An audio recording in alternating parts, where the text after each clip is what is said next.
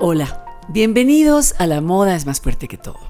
Bienvenidos a este podcast ecléctico, inesperado, nunca nadie sabe con qué voy a salir y eso es lo fascinante. Porque además nunca se aburren, siempre, a veces hablo de moda, a veces hablo de historia, a veces hablo de personajes, de personalidades, a veces hablo del tiempo que estamos viviendo. Acabamos de tener toda una descripción mía sobre los Óscares, sobre la alfombra roja, porque venían escribiendo, me escribe, opina, qué, pensaste de la ropa de la gente colombiana, de los diseñadores colombianos, de lo internacional, hablé de todo. Pero ahora tengo para mí a una verdadera estrella, de encanto. Estamos encantados con encanto.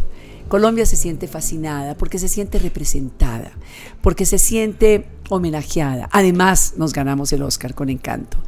Pero yo estoy hablando y voy a tenerles a ustedes hoy a Edna. Edna además lleva mi apellido porque es Valencia como yo. Edna nos va a contar la verdadera historia tras bambalinas de que esa representación, ese momento orgánico, incluyente, donde vemos, donde vemos la selva por primera vez colombiana, donde vemos a nuestros raizales, las vestimentas, la indumentaria, eso no era tan fácil. Y desde un software que ni siquiera tenía cómo hacer el cabello, el pelo, como digo yo, afro. Edna, bienvenida a La Moda es más fuerte que todo. ¿Por dónde quieres que empiece? A mí, la verdad, me gustaría empezar contigo. ¿Quién eres? ¿Dónde naciste? ¿Qué estudiaste? Háblame un poco de quién es Edna. Bueno, Pilar, pues muchas gracias por esta invitación. Muy contenta de conocerte en persona, muy contenta también de eh, encontrarme con esta familia tan hermosa. Recuerdo durante años haberte visto en televisión, también a tu madre, así que para mí es un referente muy importante. Y ahora andas con mi hija María. Exacto, ahora soy hija, eh, amiga tu hija María y me parece muy lindo ver ese legado de las mujeres en la televisión colombiana. Y bueno, para contarte un poco más de mí, efectivamente nací en Colombia en el año de 1986. Aunque tú debes ser del 800, tú debes ser una reencarnación de 800. Imagínate, en 1986, eh, bueno, en ese país que estaba tan convulsionado en los años 90, nací en Bogotá. Mi papá, un hombre afro del Chocó, mi mamá, una mujer afro-bogotana, pero de familia de Buenaventura. Y bueno, nací en esta, en esta ciudad de mayoría blanco mestiza, en esta ciudad eh, como Bogotá, que durante tantos años de pronto no me dijo mucho de mis orígenes. No, porque Bogotá no es de nadie. Sí. Claro, es una ciudad como tan ecléctica y tan llena de, de culturas que se mezclan, pero también una ciudad capital de un país entero que de pronto no se empezó a identificar con su herencia africana sino hasta el año de 1991. Oye, si tú te das cuenta, porque somos bastante, claro. Es decir, ¿cuántos somos? Mira, en Colombia hoy en día hablamos de 15 millones de afrodescendientes, equivalentes al 26% de la población. Imagínate. Y estamos hablando que para la Constitución del 86 Colombia era un país católico y blanco solo es en 1991. Yo tenía ya cinco años, cuatro años. Con la Constitución del 91. Cuando la Constitución dice somos un país pluridétnico y multicultural y empieza un reconocimiento histórico, un reconocimiento cultural de lo que somos los afrodescendientes, pero para decirte que nací en un país que no reconocía eso. O sea, o sea que ya estabas viva, tenías cinco añitos, pero, pero llegaste a vivir lo que se estaba haciendo y naciendo en ese momento. Claro que sí, en, esa Colombia que no se había preguntado por su herencia africana. Increíble. Ahí nació. No, esclavos, venían esclavos encadenados en los barcos, en las partes, en las barrigas bajas de los barcos, y eso era lo que nos enseñaban en el colegio. Básicamente, entonces efectivamente, recuerdo muy bien en 1993 o 92, estar en segundo de primaria, 1993 y efectivamente mi primera clase de historia fue esa. Entonces, en 1492, Cristóbal Colón descubrió América. Los indios pensaron que eran dioses porque llegaron en caballos. Y después, cuando los indios se acabaron, trajeron de África a los negros esclavos. ¿Qué tal? Y entonces, todo el salón me volteó a mirar a mí. Yo no entendía que tenía que ver la historia de los supuestos negros esclavos conmigo, pero parecía que mis compañeritas del salón sí sabían. Tenemos a un esclavo al lado aquí con nosotros. Entonces lo que yo me pregunto y por qué lo digo es porque el momento en el que yo nací y el momento en el que empecé a estudiar mi colegio y mi universidad, todavía Colombia nos narraba la negritud desde el aspecto único de la esclavización. No del origen de la humanidad. Exacto. Sin medir que eso estaba determinando el autoconcepto del 26% de su población y el concepto que el otro porcentaje poblacional tenía de ese 26%. Entonces yo en mi salón crecí pensando que era una negra esclava y mis compañeritas también pensaban lo mismo. Entonces, pero, pero digamos, claro, al final la responsabilidad de quién puede ser del sistema educativo, de un Estado que sea de la religión. De la religión, por supuesto. Pero no, no tanto de estas niñas que estaban conmigo ahí, ni mía, ni de pronto de la profesora. pero sí pienso que aunque no es de buscar culpables, sí es de que pasados los años, pasados 30 años nos preguntemos, bueno, vamos a seguir con este modelo educativo, con esta, digamos, tendencia a reconocer únicamente la herencia española de Colombia, la parte de Fredo de Llorente, pero no la resistencia de los Seguimos con los, chapetones y los mestizos. Exacto, y esta, toda esta historia incluso se está debatiendo mucho hoy en día la misma historia del descubrimiento de América. Si tú te das cuenta, el año pasado, en el 2021, ya hubo varios países que oficialmente cambiaron el nombre de la conmemoración del 12 de octubre por el Día de la Resistencia Indígena no por el descubrimiento de América. Pero me gusta más. En reconocimiento a que ese día lo que empezó fue el genocidio de los pueblos indígenas de este continente, que incluso no queremos llamar América, sino no. En reconocimiento no, Yala lo llamaban los indígenas cunas al continente. Abya, Yala. Qué lindo, ¿y qué quiere decir? Yala significa, no, mira, no te voy a decir mentiras, no sé exactamente qué significa, pero sí sé que los pueblos de Centroamérica y el norte de Sudamérica, o sea, los cunas y, y los pueblos de esta región del, del continente, lo llamaban Yala. América le ponen por Américo. Por Américo Vespucio, que hacía las cartografías, sí, o sea, que ponía occidente, oriente, norte, sur, oeste, sí. Claro, y que hizo unos mapas bien manipulados, y perdóname, te, te, doy este Sí, además. Si tú ves en el mapa mundi oficial, eh, África parece muy pequeño comparado, por ejemplo, con Asia.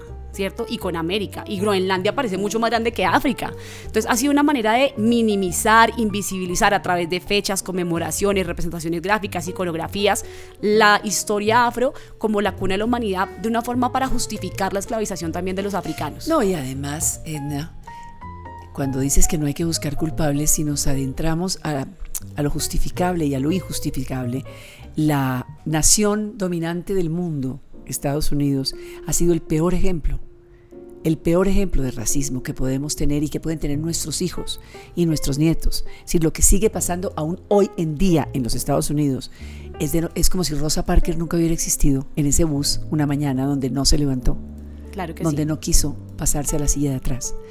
Eh, ni hablemos de Martin Luther King ni de todo lo que ha pasado maravilloso de tener sueños en los Estados Unidos.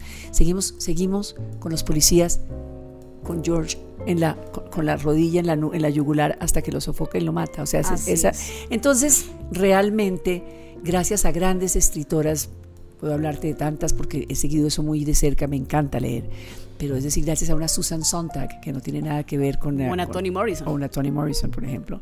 Es decir, es un tema que lo que hiciste tú, que es de lo que quiero que hablemos, que es voltear a lo lúdico y llegar a donde se ha llegado con lo lúdico como llegó Saint-Exupéry con el Principito por un accidente de avión en un desierto. ¿Me entiendes lo que te quiero decir?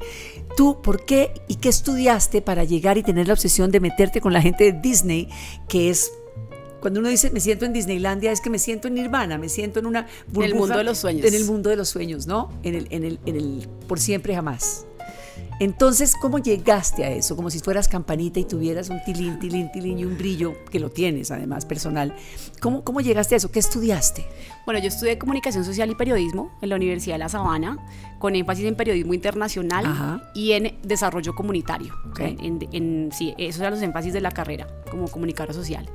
Y eso es lo que he venido trabajando, básicamente, por un lado, un trabajo de desarrollo comunitario que sí no tiene tanto que ver con lo que aprendí en la universidad. Yo en la universidad aprendí a usar la comunicación como un medio para llegar a un fin. Claro, pero esa es la teoría, pero la, práctica es otra. Exacto. Entonces, primero debo decir que mucha gente ve la comunicación como un fin. Es que yo quiero presentar noticias y leer el teleprompter. Bueno, puedes hacerlo, pero la comunicación representa un poder tan grande que tú puedes transformar pues realidades y que esto sea un medio para hablar un fin mucho más grande. Ahí entonces nadie en la universidad me dijo que yo desde la comunicación para el desarrollo podía trabajar en la erradicación del racismo y la discriminación. Nadie me lo planteó. Fue una cosa que yo misma fui descubriendo Solita. Eh, por el camino, ¿cierto? Y fui convirtiéndome, y digamos que a fuerza de experiencia, de participar en muchos eventos, del contacto con el movimiento afrocolombiano. Pero eso te iba a decir, hubo un activismo desde, desde la universidad, hubo un activismo real. Claro, no, un activismo que te digo que también se fue transformando. A ver, para ir un poco más atrás, yo nací en este país que te digo que estaba más en un mundo que tenía la misma visión. Entonces, Walt Disney existe hace muchos años. Está en encanto de la película 60 de Walt Disney. Entonces, yo crecí viendo películas como La Sirenita, como Blancanieves, como Frozen. Claro, Sí. Ariel. Ah, claro, Exacto, pero claro. mira que, claro, en los 80s y 90s era más grave que ahora, ¿no? Hoy en día hay ciertos, ciertas... No, está Ladino, por lo menos está la Ladino. y el Sí, sapo, sí, por sí, lo sí, menos, que al sí. menos hay una, una princesita afro. En mi época no era esto. Esto era La Bella y la Bestia, La Bella Durmiente, eh, Blancanieves, Sí. y todas eran blancas, monas azules. No, lo más, Todas. lo más, digamos, lo más desigual que hemos visto era la Cenicienta. Sí, Porque le untaban la cara de ceniza, pero acabó con el príncipe y con la zapatilla. Claro, y este era un tema completamente. Sí. Pero bueno, digamos que en ese mundo, ¿cierto? Donde, que era lo que te quería plantear, donde nunca se midió exactamente cómo esto estaba afectando los autoconceptos de muchas niñas, o se hizo intencionalmente. Para mí son esas dos opciones. Y a veces pienso que fue un diseño y no una casualidad. O sea, lo hicieron con la intención de robarnos nuestro autoconcepto positivo y de robarnos nuestros potenciales en el futuro para que sigamos pensando como esclavos, como lo que quieren que seamos y lo que siempre han querido. Pues sí, para porque la eso. Barbie, la Barbie negra, No, de acuerdo, o sea, la Barbie fue otro punto, gracias por llegar ahí. Entonces, muñequitas de Walt Disney blancas, Barbie blanca, colegio donde todo el mundo era blanco, en la televisión solamente mujeres blanco mestizas, la primera afro que No, uno tenía querida, el cabello hablemos, afro. Hablemos de maquillaje. Es que hablemos de tono de piel. Eso no de existía. base. No el maquillaje afro no existía. No. Cuando yo presenté mi primer noticiero en, en RCN Noticias, no había maquillaje para mí. ¿Qué te ponían? Exacto. Claro, no, me- de hecho tuvieras tuviera las fotos y los videos. sea, Tengo un mimo, parche un mimo, claro, un mimo, un mimo. Antes no me hizo analizar el pelo. Marcel pero bueno, Marceau, claro, sí. Una cosa loca. El cuento es que para, para avanzar, digamos que vengo yo con todo esto y de la mano que va haciendo mi carrera como periodista, voy relacionándome con un movimiento de activismo afro, afrocolombiano. Un movimiento de activismo afrocolombiano que me fue abriendo los ojos a una realidad que yo antes no percibía. Yo sentía que el problema era que yo era negra, no que en el mundo había racismo. Yo pensaba que lo malo era mi cabello afro, que lo malo era mi color de piel, que lo malo era venir de esa historia de negros esclavos. No me he dado cuenta que lo malo era el racismo que hay presente tanto en la educación como en todas las áreas de- del Pero lo conocimiento sentiste en la Colombia. universidad. Claro, no, de todas las formas. Y ahí te digo una cosa.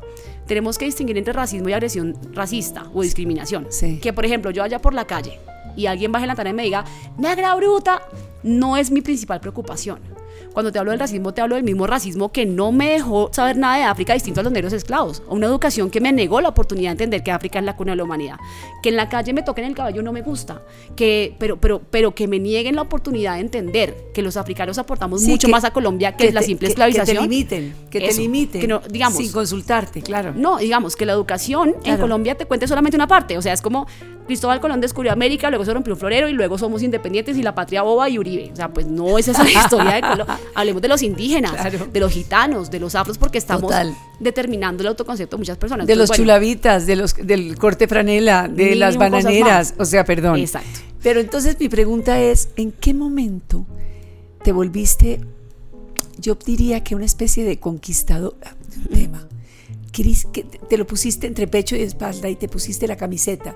¿En qué momento dijiste esto no puede seguir? Yo tengo que hacer un cambio y que ese cambio, es que me encanta que el cambio sea lúdico porque yo sí creo mucho en la educación infantil. Yo creo mucho en lo que le entra a los niños. Sin duda. En la famosa caja, en la famosa caja, y vuelvo a San Exupéry, en la famosa caja que, que, el, que el principito le dice al, al- al aviador, píntame un cordero.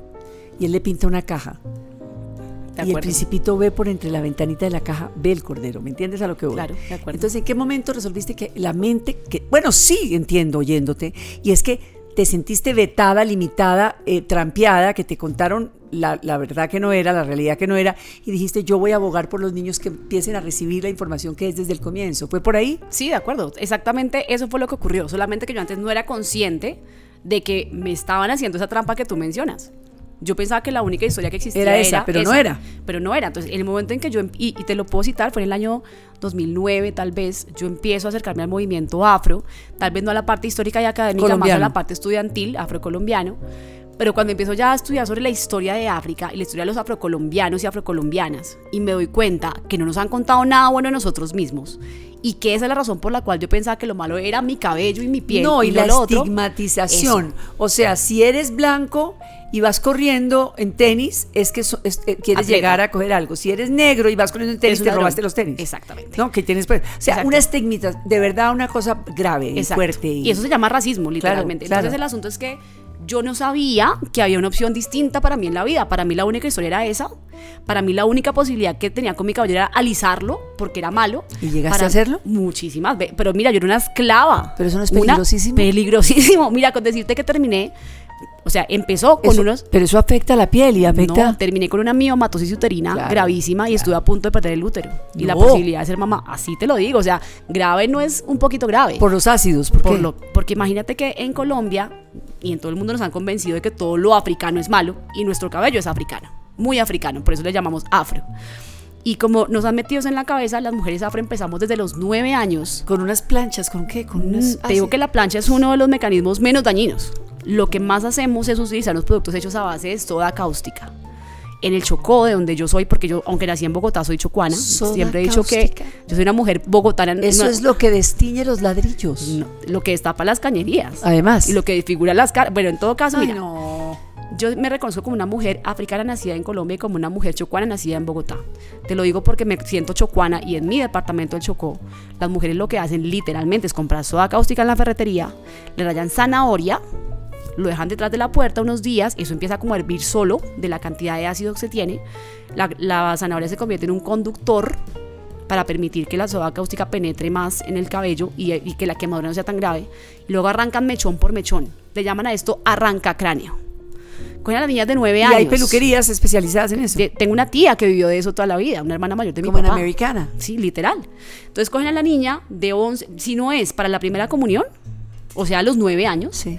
es para, eh, la, para el grado Para del colegio cambiar, sí, o para, los pasar 15 de años. elemental a, a- a bachillerato. Exacto, o sea, o es- esto es a los 15 o a, los, o a la primera comunión o, a- o el día del grado. y, ni hablemos, además, de- y ni hablemos del matrimonio. no, ahí ya nadie tiene pelo. Pero es que Ay, si tú te das cuenta, los birretes Edna. del día del grado solamente le sirven a la gente de cabello liso.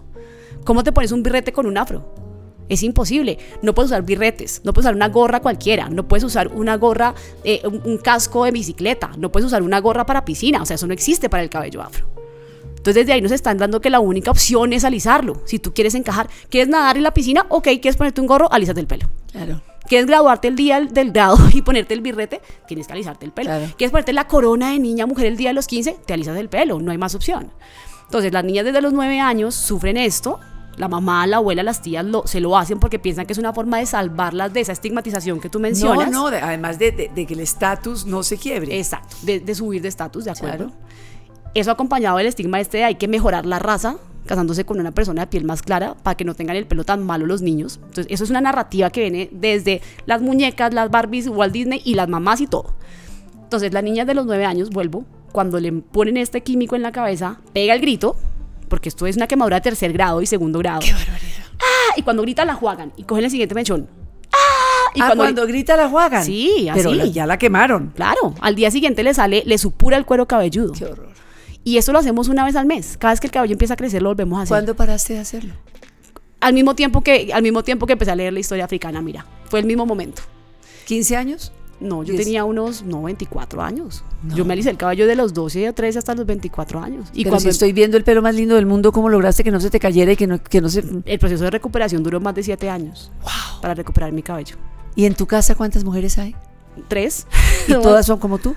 Sí, todas somos afro y todas nos alisábamos y todas pasamos por lo mismo. Pero ya no. No, ya no. ¿Y tu madre? Mi mamá le costó trabajo. Y eso que mi mamá tiene el cabello rizado, no afro. Eh, porque mi, mi abuelo era negro de Buenaventura y mi abuela es una mujer mestiza, preciosa, campesina. Entonces mi mamá tiene el cabello un poco más suelto que el mío. Pero tenía el mismo tema, se alisó toda la vida.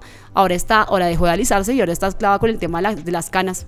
Se tintura todo el tiempo. Le digo, mami, ya, acepta pero tus ya, canas. Las canas son bellas, el cabello. Todos los cabellos son buenos. Con canas, sin canas. Entonces soltó el tema de la, de la lisa y ahora es con el- la tintura. Mami, te amo. Perdón por contar tus intimidades. Sí, pero no importa, nos va a oír y nos va a amar.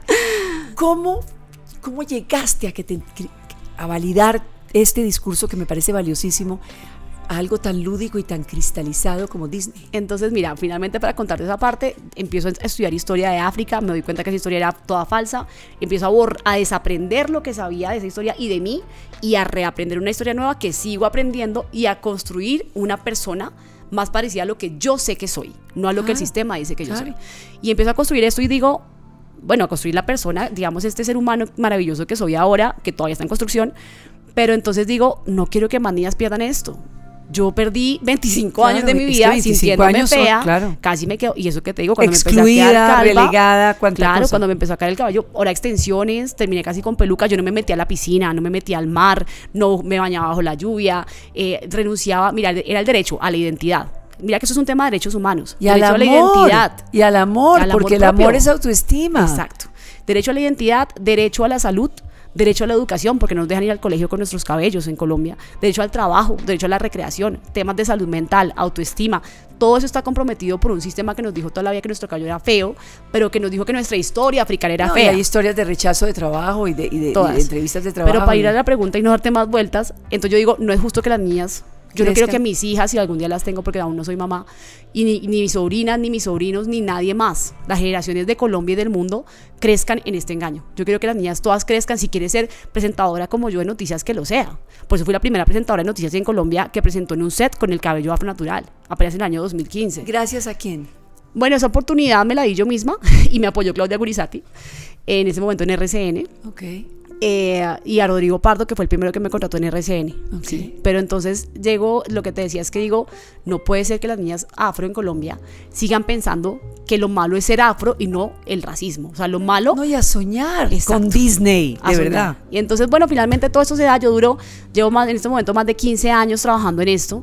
Y lo de Walt Disney fue tan sencillo como que ellos me buscaron a mí. Yo, yo la respuesta quisiera decirte como Pero yo ¿cómo, mandé. Pero ¿cómo te buscaron a ti? ¿Por Mira, me llegó un mensaje por Instagram tan sencillo como eso. Diciendo, Yo estoy un día en el set de noticias de France 24, presentando mi programa que se llamaba África 7 días, el único programa que se hacía de África en español, cuando me llegó un mensaje por Instagram. Edna Liliana, buenos días, te hablaba Juan Pablo Reyes de Disney Animation Studios en Los Ángeles, queremos entrevistarte para un proyecto que tiene que ver con Colombia. ¿Te interesa? Y yo, y te digo, tengo mil mensajes sin leer en ese Instagram. Así, cuando yo digo, Walt Disney, ¿esto es real? Claro, por supuesto, mira, este es mi correo mando mi correo, luego me citan para una nueva entrevista, me dicen, ¿hablas inglés? Y yo, sí, hablo inglés. Bueno, perfecto. Yo empiezo a pensar, eso es un proyecto con afrolatinos, porque si me están buscando Claro, a mí es para eso. Me contratan, me dicen, bueno, mira, la idea es que trabajes con nosotros en un proyecto, pero es secreto, no te podemos contar mucho. ¿Aceptas? Y yo, sí. sí, claro, por supuesto.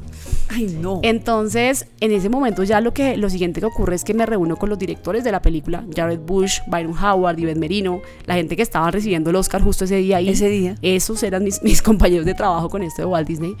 Cuando me empiezan a contar que es un proyecto sobre Colombia, esto fue hace ya más de año y medio, en mayo del 2020. Pero ¿cómo, cómo, cómo tenían a Colombia dibujada? ¿Era Mira, otra? No, mira, te cuento que yo pienso que la base de todo, frente a la representación del país, tuvo que ver con un viaje que ellos hicieron experimental a Colombia antes de la pandemia, hace cuatro años, ya casi cinco años. Vinieron Lin Manuel Miranda, Byron Howard y Jared, Bush. Fueron a Cartagena. Gracias a Dios fueron al palenque de Bencos Biojó. Ay, qué Súper importante que hayan ido Claro. porque ya dijeron, bueno, esto tiene una parte de África acá adentro. Fueron a Barichara Santander. ¿No fueron a Pacífico? No, mira que no. Fueron a Barichara Santander, a Bogotá y a Zipaquirá. Entonces, cuando ellos se van y dicen, pero ¿cómo así? Bogotá, la gente citadina, Zipaquirá, la gente del campo. Pero vieron, Luego, vieron el eje cafetero, que son las el eje casas que salen en Ah, ya Encanto. también estuvieron, Claro, por supuesto. Estuvieron claro. en Salento. De hecho, yo siento que Se ve Encanto, Salento, se ve, Salento. Salento, se ve. O sea, tú, tú ves Encanto y Encanto. El pueblo es una combinación de Salento con Barichara. para mí, Sí, ¿Te das sí, y un poquito de Villa de Leyva. Y, y las casas de Cartagena. Cartagena, un poco sí, de todo. sí, sí, sí, sí. Pero entonces, entonces ellos lo que se van diciendo es, este país es demasiado diverso Claro. y ese elemento no puede quedarse por fuera. Por otro lado, esto no Pero el esto- conflicto armado es impresionante como lo hicieron. Sí, esa parte que va. Impresionante, impresionante, impresionante, impresionante. Entonces, bueno, pero para, para, para redondearte esto, sencillamente me empiezan a decir, mira, queremos que en, que en Encanto la comunidad afro quede muy bien representada y conocemos tu trabajo y pensamos que la persona para que nos asesore a crear a los personajes afro, o todo el tema de representación, los personajes, la ropa de los personajes, eh, el rol un poco de los personajes hasta cierto punto, no había las nada, afro. No había nada, no había un software de verdad que pudiera hacer el pelito afro, nada. No existía, no existía. A ver, mira, lo que ocurría es lo siguiente. Ellos habían hecho solamente una princesa afro en Walt Disney, Sí. que era Tiana, Sí. la princesa y el sapo. Sí. Pero ella tenía el pelo alisado. Alisado, sí. Sí, porque Sí. liso no es, es Sí, alisado. no. Y- Alisado, sí. Alisado. Y entonces, eh, también es un tema tal vez de omisión. Walt Disney ha ido evolucionando al ritmo de las discusiones sociales de la actualidad.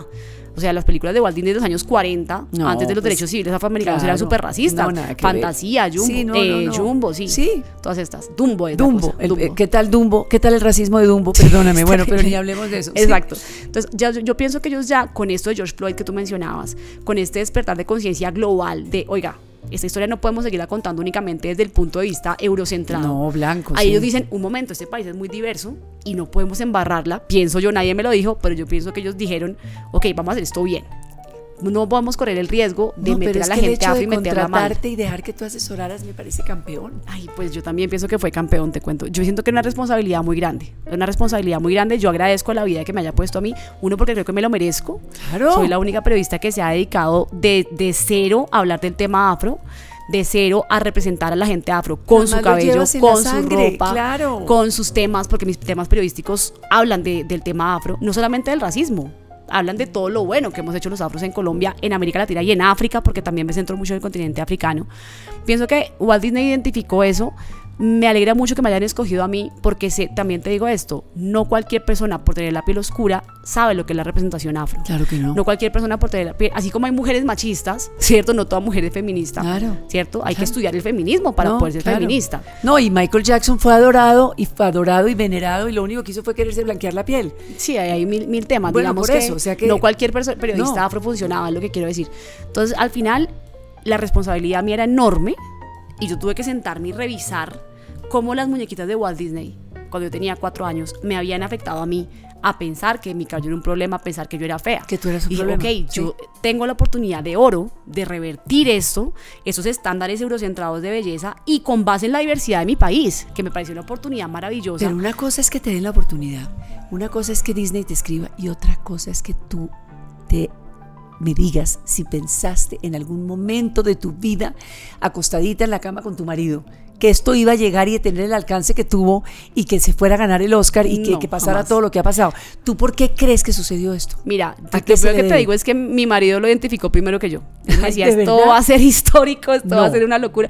Y yo era como, con decirte que yo llegué a pensar cosas como la siguiente. Cada me dan risa. ¿De verdad? Yo le decía, ay, amor, ¿eso quién va a leer los nombres al final de la película? ¿Qué? Eso nadie se va a enterar, pensaba yo en mi cabeza.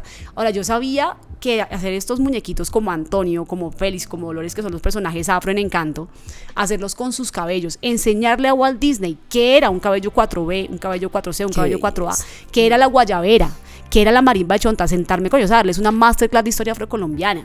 Ay, eh, Digamos, el tema del software no lo diseñé yo, yo no soy ingeniera No, de sistemas, sé, pero que ellos dijeran, ¿y cómo hacemos un cabello afro? Y veían mi cabello y decían, oye, pero es que este, este crespo aquí no Este es exactamente igual tuyo. a este Claro, otro. claro. Tiene que ser distinto. Yo sí, tiene que ser diferente. No puede ser que quede como un casco, ni como un micrófono, ni como una esponja, ni como un brócoli. Pero tiene que ser una cosa que tenga es que movimiento. que yo te veo y veo encanto. Es que es increíble, me encantaría que la gente, bueno, lo van a ver en la promoción, pero es que eres, o sea, eh, es impresionante, representas, y mira que encanto no es afro, no. Sí, no es una película que no, se base en el tema. No, pero tú sí. Tienes un tema ahí que se quedó plasmado en ti y, y se lo narrarás a tus nietos. O sea, Seguro. cosa- Qué bonito. Seguro, Qué fue bonito, maravilloso. Qué bonito que en este mundo tan convulsionado, tan pospandémico, que ni siquiera somos pospandémicos porque sigue la pandemia ahí rondando y confinándonos. Mira, Shanghai está en estos momentos totalmente otra vez tan incierto, tan irregular, tan, tan maltrecho, tan contrahecho, como decía mi mamá. Existan estos momentos y estas historias. Ay, en la y, y para Colombia maravilloso. Mira, de es un país que merecía este me bálsamo. conmovió hasta el, hasta el tuétano oírte en, en, en, en en este, en este tema de detonante de mujeres. Por eso te busqué, te abordé, te invité y están escuchándolo las personas que siguen. A nosotros nos siguen en el mundo entero y esto sé que va a causar mucha felicidad. No es fácil producir felicidad. No es fácil producir esperanza. Estás en una posición tan importante, tan activa en lo que has querido hacer y, y- y siéntete orgullosa. Sé que ya te, sientes y no, necesitas a- no me necesitas a mí para decírtelo, pero, Pero gracias. siéntete Me gusta orgullosa. escucharlo. Siéntete orgullosa. Siéntete valorada y siéntete importante, porque esto que estás haciendo es trascender. Desde luego que estás diferenciando, pero no se trata de generar diferencia, porque la diferencia se genera. Y yo que estoy en el mundo de la moda, imagínate tú. No, es trascender, es sembrar. Estás sembrando. Hay tantas niñitas que van a crecer felices gracias a ti. No a una película, que la película va a estar siempre, sino a que les devolviste su esencia, su, su fuerza, su dignidad. Y que le den a uno dignidad no tiene precio, ni historia, ni tiempo en esta vida. Te felicito. Ay, muchas gracias. Mira, yo, yo solamente quiero decir para, para, para responder un poquito a tu pregunta de qué es lo que hace Encanto una película excepcional y por qué se ganó el Oscar. Tú lo acabas de mencionar. Es una película que, mira, yo pienso que a nadie se le devuelve la dignidad. La dignidad es algo que es inherente al ser humano, ¿no? Pero que no la han intentado robar tantas Uh, veces como mujeres, lo que hay, como claro. mujeres afro Vilipendiadas. claro. como país, un país que todavía uno habla con las personas fuera y dicen, no, es que ellos, eh, acá lo único que yo he visto es la serie de Narcos, de Pablo Escobar, de, de- de la prepago. No, O sea, pero vamos más cerca. negativo. Vamos más cerca. Trabajé como un negro todo el día, trabajé como una Ah, negra. sí, pero ver, me lo dicen a mí. Pero Ay, trabajé pero es que me estás negriando y yo, perdóname, me lo dicen a mí. Pero lo que te quería decir es que uno, Colombia merecía este bálsamo. Sí. Colombia es un país cuya imagen ha estado muy, muy, Muy muy, digamos, estereotipada en la parte negativa. No. Al punto, Pilar, que yo te digo esto. Yo creo que nos hemos creído el cuento de que somos un mal país. Yo pienso que Encanto, si por un lado está no afectando, impactando positivamente el autoconcepto de miles de niñas y niños afro en el mundo, no solo afrocolombianos, niños en Estados Unidos, en Brasil, en el mismo continente africano, se están sintiendo mejor con ellos mismos, pero además de eso pienso que nos está dando una imagen más justa de la Colombia que nosotros podemos ser. Pero te lo resumo en una palabra, porque no podemos seguir extendiéndonos más. Le estás devolviendo al tema una sola palabra. Convivencia. Necesitamos convivir, porque no podemos seguir en esta violencia, no podemos seguir en estas imágenes, como bien lo dijiste tú, negativas, no podemos seguir creyendo que somos los malos de la película, hay que convivir. o que no hacemos parte de la Pero película. es que hay que convivir porque no somos parte de la película. Porque es que resulta que los niños creían que si hay guerra en, el- en Rusia, eso no nos iba a afectar a nosotros. Nos está afectando porque resulta que nuestros campesinos necesitan los insumos que vienen de Croacia, que vienen de Rusia, y si no, no hay siembras, y si no hay siembra, hay hambre. O sea, y podemos seguir y seguir y hay que convivir con lo que tenemos y enaltecer lo que somos. Y esto es lo que somos. Y Edna Liliana Valencia estuvo aquí hoy. En la moda es más fuerte que todo y espero que la hayan disfrutado como yo. Gracias. Muchas gracias por la invitación. Muy contenta.